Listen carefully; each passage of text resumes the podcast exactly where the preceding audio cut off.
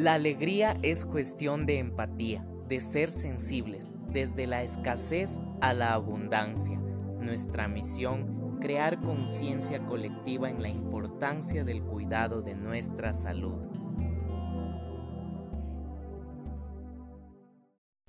Hola, bienvenidos a otro episodio de Alegría Empática. Soy Isaac Estrada y estoy aquí para ayudarles. Como sabemos, el objetivo de este podcast es crear una conciencia colectiva del autocuidado. Como nos vemos bien por fuera, nos sentimos bien por dentro. Recordemos que es un trabajo a la par lo físico va de lo emocional. Yo como terapeuta físico necesito un equipo multidisciplinar y hoy tengo un invitado de lujo, de amor, que sobre todo su objetivo es brindar bienestar a la comunidad y también las personas que estén interesadas van a poderlo conocer a través de este podcast y tomar apunte de sus datos para las personas que quieran este acompañamiento.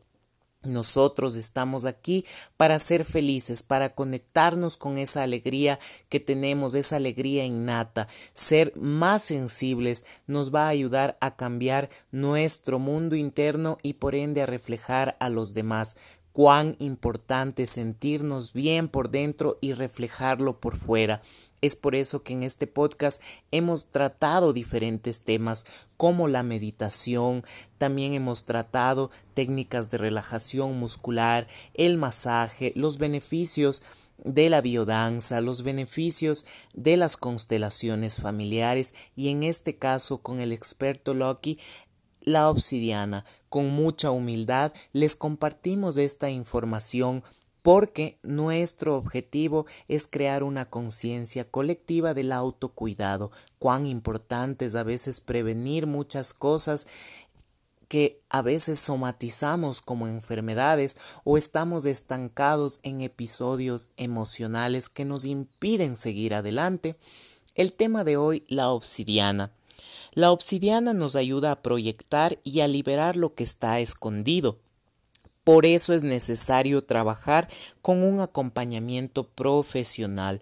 Lucky se va a presentar, va a dejar sus datos y es una persona que ya tiene bastante experiencia en este campo y va a poder orientarnos más acerca del tema. No duden si es que tienen alguna pregunta, si es que tienen inquietudes, escribir al WhatsApp y a sus redes sociales que vamos a estar adjuntando abajo de este podcast.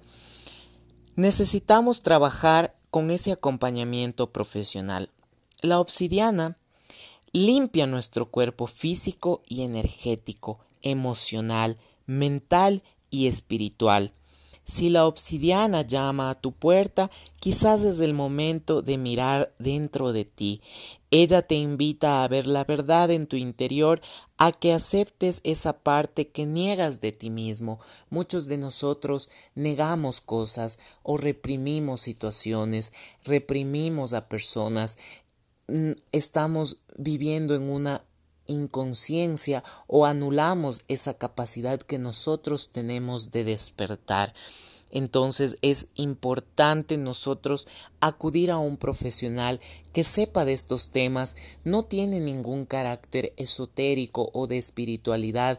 Eh, nosotros respetamos mucho la individualidad de cada persona. En este caso yo soy católico y yo me siento realmente en el deber de respetar a cada paciente. Por ejemplo, yo tengo muchos pacientes que a veces tienen otras ideologías, otras formas de vida, otros estilos de vida, otras creencias. Cuán importante es respetar y no imponer. Es por eso que estos temas a veces son tratados como tabú o como una práctica eh, de magia, pero tienen propiedades, justamente la vida, el universo. Dios nos da todos estos elementos para nosotros poder usar a favor de la comunidad y qué mejor con el acompañamiento de un profesional.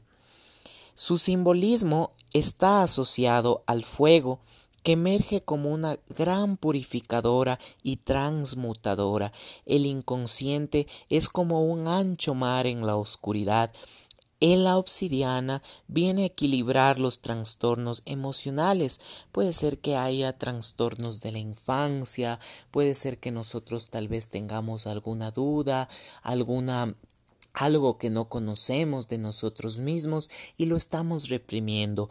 Cuán importantes para tener más conciencia de las cosas e incluso sanar nuestro cuerpo si somos conscientes desde la raíz, trabajar desde esa parte que origina todos esos malestares que no vienen a hacernos daño, sino más bien nos vienen a que salgamos, nos vienen a invitar a salir de esa zona de confort, de esa inconsciencia, para nosotros conectarnos así con nosotros mismos. Por eso este tratamiento puede ayudarnos en el equilibrio de muchas patologías. ¿Qué vienen a ser las patologías? Vienen a alterar nuestra homeostasis interna como seres humanos y estas prácticas, estas técnicas, estas herramientas, estos acompañamientos de amor nos vienen a brindar un equilibrio que va sanando desde la raíz, desde lo más interno, proyectándose así hacia lo físico. Patologías físicas y mentales. Es por eso que este rato doy paso a Loki para su presentación que nos explique más del tema y si tienen alguna duda no olviden comunicarse por las redes sociales. Estamos para ayudarnos y realmente es un gusto poder compartir esta información valiosa desde la humildad. Seamos conscientes que al asumir, al asimilar esta información, nosotros estamos desde un plano de autoestima, de autocuidado, no desde el ego ni el narcisismo, estamos en un plano de compartir paz, alegría empática. Hola con todos, buen día. Em, un abrazo afectuoso. Em, Isaac ha hecho esta invitación y me ha permitido participar en su espacio de entrevistas. Y virtualmente o desde esta plataforma eh, reconozco y valoro su tiempo y su disposición para escuchar eh, lo que comparto con ustedes durante este tiempo, estos 10 minutos. Eh, comprendiendo la realidad en la que nos tocó suceder a todos, la, que, la realidad que está sucediendo a través de nosotros. Eh, también es difícil entender las distintas gamas emocionales o experienciales por las cuales cada uno de nosotros está atravesando. Es por eso que mm, vuelvo a apostar a la confianza, a la condición de colectivo, a al cuestionar la información que nos llega, a, tratar de correr el velo, ver, ver los filtros de esta realidad que parece fantástica, que superó todo, todo nivel de expectativa con respecto a una película o a una ficción. Y que quizá por eso eh, en defensa nosotros la negamos y añoramos de alguna manera volver a lo conocido, al pasado, a eso que nos traduce seguridad. Y a la vez comprender eh,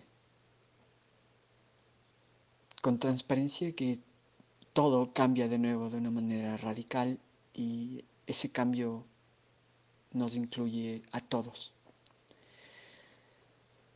Entonces pueden llamarme Lucky eh, así bien escrito y mal pronunciado. Eh, es un juego desde el cual me permito no creer en la suerte, desidentificarme o desapegarme del nombre como una identidad y a la vez recordarme eh, el azar como esa puerta de entrada, ¿no? A ratos me, me, pongo a cuestionar sobre mí mismo si es que yo como alma decidí estar aquí o si en verdad eh, ese producto del azar, de lo incontrolable, de lo impronosticable, de lo inmanejable, permitió que tanto yo hable en este momento y cada uno de ustedes eh, sucedan mientras yo suceda, o me escuchen, o sientan, o conecten con esto que transmito. voy por los 43 años. Eh, más o menos estoy en un camino de asistencia y de acompañamiento desde el 2010. He venido eh, con una elección ahora sí sostenida de otro tipo de, de ingesta alimentaria sin derivados proteicos o derivados animales, por una cuestión más que todo personal, eh, sin etiquetarme en, ninguna, en ningún ismo.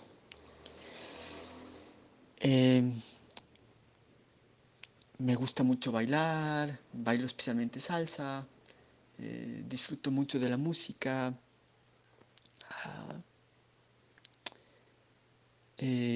me gusta mucho ser testigo de, de, la naturaleza como el templo o lo que valoro contemplar cuando tengo la oportunidad. Me dedico un poco a la alta montaña, ando en bicicleta. Esas son como mis pasiones y para sobrevivir en términos de esclavo, eh, trabajo en una editorial y hago diseño. Y adicional a esto, como elección de vida, como les comentaba, eh, tengo enmarcado un plano de asistencia donde trabajo principalmente con mujeres ya explicaré por qué, y eh, con cinco áreas principales, ¿no?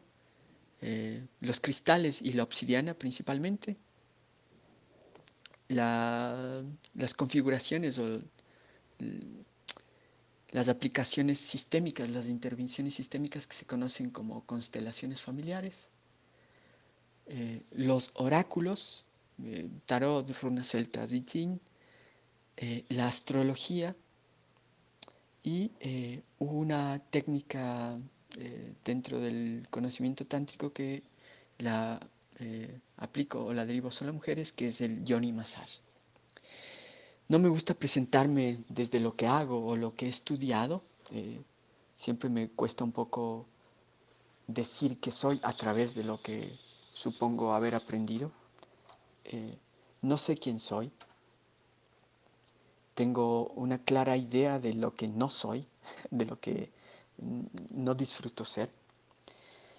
En la cédula, en el pasaporte, el nombre dice Lenin Ricardo Saltos Fernández y yo me permito adicionar o incluir el apellido de Vallejo, eh, mezclándolo con Fernández para darle un lugar y reconocer esa expresión masculina del linaje materno que no fue incluida en mi sistema para presentarme, ¿no? Y si podría decir eh, cómo describirme, entonces dentro de una sociedad internacional de terapeutas de obsidiana tengo un, grado como obsinauta, que es eh, la especialización con la que trabajo. ¿Por qué trabajo o por qué acompaño, eh, por qué asisto temas hacia la divinidad femenina, hacia las mujeres, entendiendo principalmente que hombres y mujeres hemos sucedido a partir de la acción masculina, o sea, la transmisión de la semilla, eh, lo masculino que porta la información a partir de la simiente, eh, la semilla masculina, que combustiona, eclosiona, genera la vida con el, óvulo eh, de la divinidad femenina. Sin embargo, es la divinidad femenina la que tiene esta capacidad de contener o está relacionada directamente con la vida y con la muerte. Y de alguna manera entender que nosotros, más allá del cuerpo físico, de esta especie de ladrillo, carne, hueso, sangre, músculos, eh, órganos, células, átomos que nos constituye, tenemos una condición de bolsa o cuerpo emocional que no sabemos dónde está alojada eh, una condición mental, un cuerpo emocional y una condición álmica, eh, una condición sutil. Estos niveles, eh, que podrían ser más, nos constituyen y nos hacen. Sin embargo, una vez más, reconociendo que la matriz es el portal de vida, la matriz también ha sido ese territorio donde se han inoculado, se han sembrado tanto memorias de dolor, miedos, eh, programaciones como expulsión del paraíso, el parto con dolor, el sufrir, la, la ciclicidad de lo lunar visto desde la etiqueta de la enfermedad. Y de alguna manera, como es una biología sintiente y que está muy conectada con el placer, el útero aloja o transmite o eh, hereda emociones que se han quedado congeladas al ser parte de un entramado multivincular. Cuando digo multivincular, me refiero a que no solo son padre y madre, abuelos, bisabuelos, heptabuelos. Tenemos en cada uno de los cuerpos todo ese desarrollo evolutivo de lo que la vida permitió, eh, sin que no podamos comprenderlo, lo que la vida permitió para que nosotros estemos hoy sentados eh, escuchando esta entrevista. Entonces sí, eh, dentro de un proceso personal, porque como psinauto yo sigo haciendo mi propio proceso y como constelador yo sigo trabajando lo sistémico, en mí estas herramientas primero las apliqué en mí y al tener eh, esta sensación de absorberlas es que ahora las aplico o acompaño procesos. Es a eso a lo que me dedico. Em, si es que alguien necesitaría más información, eh, mi número de celular es 0 39 999 718 34 444 y mi correo es lukilenin l u c k y l e n i n arroba gmail.com eh, tengo un perfil en, en, Facebook si es que a alguien le interesaría y pueden buscar la palabra Suntai. Eh, o sea www.facebook.com slash tsuntai S-U-N-T-A-I eh, si alguien le gustaría abordar un poco más, tener una información un poco más ampliada, eh, con gusto me gustaría hablar con ustedes. Y desde acá les abrazo, eh, volviendo a invocar la conciencia de cada uno, la capacidad de resiliencia, la solidaridad y la capacidad que tenemos todos como colectivo para sostener y nadar en esta ola en la que nos encontramos. Un abrazo y buen día.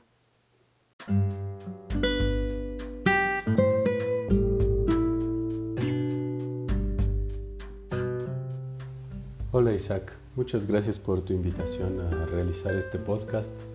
La verdad me siento muy contento, muy honrado de poder participar y bueno, comencemos con las preguntas.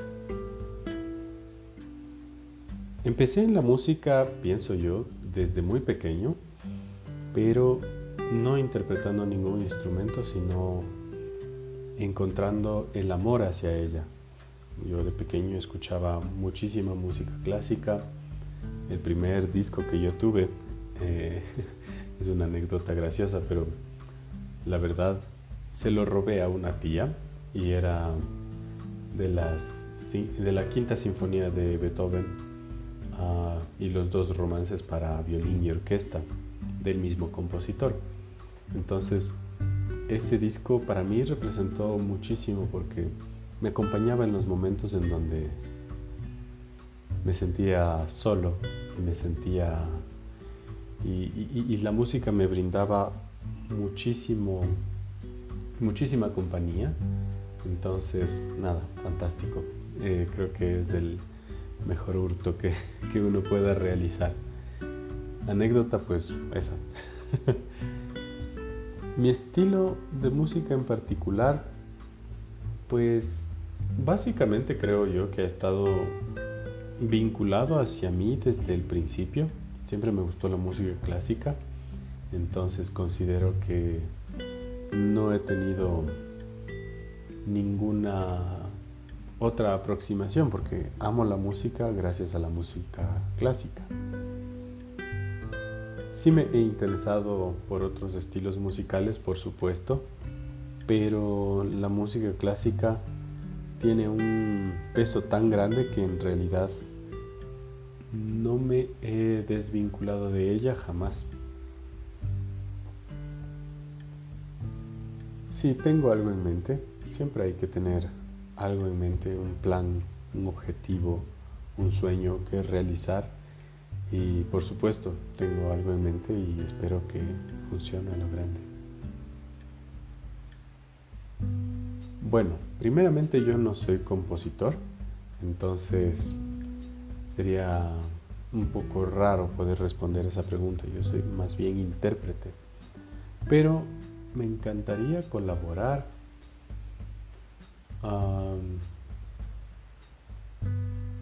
con un artista, bueno, no, no sé si lo conozcan, bueno, me encantaría, pero sí me encantaría poder colaborar con Misha Maisky, el violonchelista, o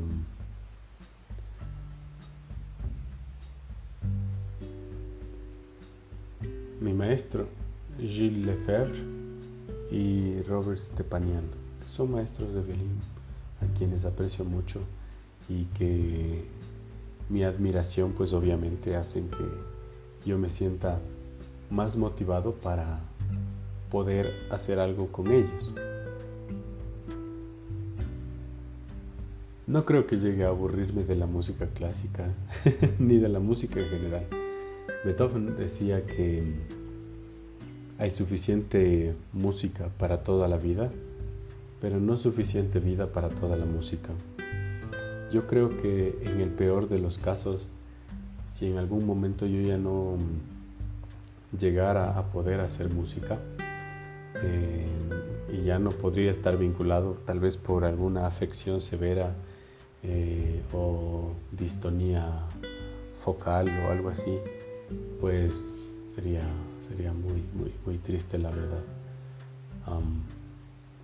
Lo único que quisiera en ese momento sería permanecer en silencio y, y después recurrir a la música para que me acompañe mientras yo no pueda hacer algo con ella. En mis días normales, bueno, básicamente creo que no hay días normales o anormales. Normal, bah, olvida eso. Bueno, en mi día normal, ¿qué es lo que hago? Bueno, básicamente creo que no hay días normales o días anormales. Hay días que son más ocupados y otros días que son más libres, más ligeros. Y bueno, normalmente... Y bueno, yo básicamente amo dar clases, entonces trato de ocupar mi tiempo con eso. Amo dar clases de violín, este, buscar estrategias para comunicarme mejor con mis estudiantes, pensar en el repertorio que ellos necesitan y todo eso, me encanta. De ahí cuando tengo libre, me gusta muchísimo poder disfrutar del silencio y me gusta pasar en casa. A veces salir a conocer algún lugar natural, alguna cosa así, me encanta también. Y bueno, ya depende. Soy muy abierto a todas las posibilidades. Me gusta ir a comer, me gusta ir al cine de vez en cuando, pasear, todo eso. Sí, hay alguien que me inspira muchísimo. Es un gran amigo, es Eduardo Florencia, es un compositor y pianista ecuatoriano, en quien veo, aparte de una gran amistad y una persona muy valiosa, veo a alguien que es digno de, admirar, de, de creer, porque me consta que hace un trabajo súper fuerte que busca la mejor calidad en cada una de sus intervenciones, sea como músico o como compositor, es increíblemente bueno, es devoto de su familia y eso es algo digno de admirar, como dije, y me inspira mucho para poder progresar como músico en el Ecuador y por qué no afuera en algún momento.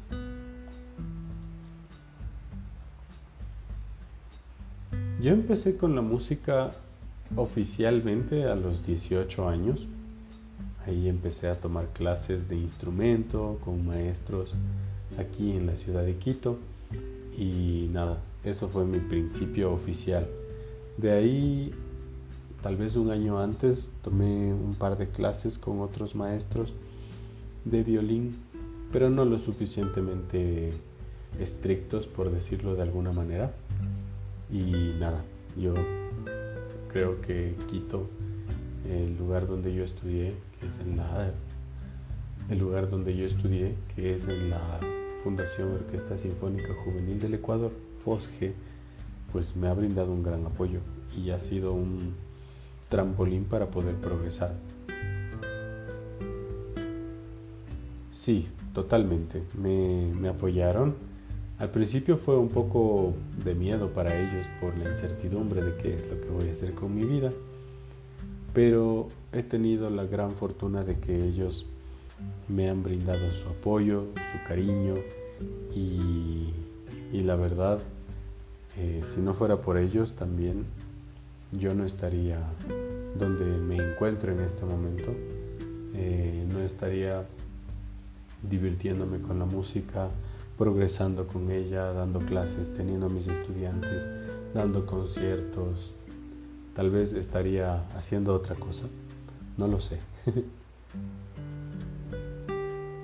Sí he compuesto una obra musical que se llama Preludio Nocturno y Scherzo para violín y piano, que la compuse, ah, la compuse a propósito de un taller de composición eh, que se dio en la Universidad Católica a cargo del maestro Eduardo Florencia y sí fue una obra que tiene algo interesante, cosas muy chéveres y nada, no creo que mucha gente ha tenido la oportunidad de escucharla porque nunca ha sido grabada. Eh, solamente las personas que la vieron en vivo el día de su estreno, allá por el año 2016. ¿Me identifico con algún artista? no lo sé. Pienso yo que admiro a muchos, valoro mucho todo lo que tiene que ver con su trabajo, con las interpretaciones increíbles, pero de ahí a pensar que debo parecerme a alguien o algo así, pues no. creo que no. Sacrificio bueno, es una palabra muy dura, creo yo. Ah, es una palabra muy dura, porque sacrificar algo implica que no lo vuelves a ver nunca más, que lo abandonas totalmente. Y creo yo que ninguna de las cosas que yo he vivido ha sido totalmente abandonada, ni a mi familia, ni a nada.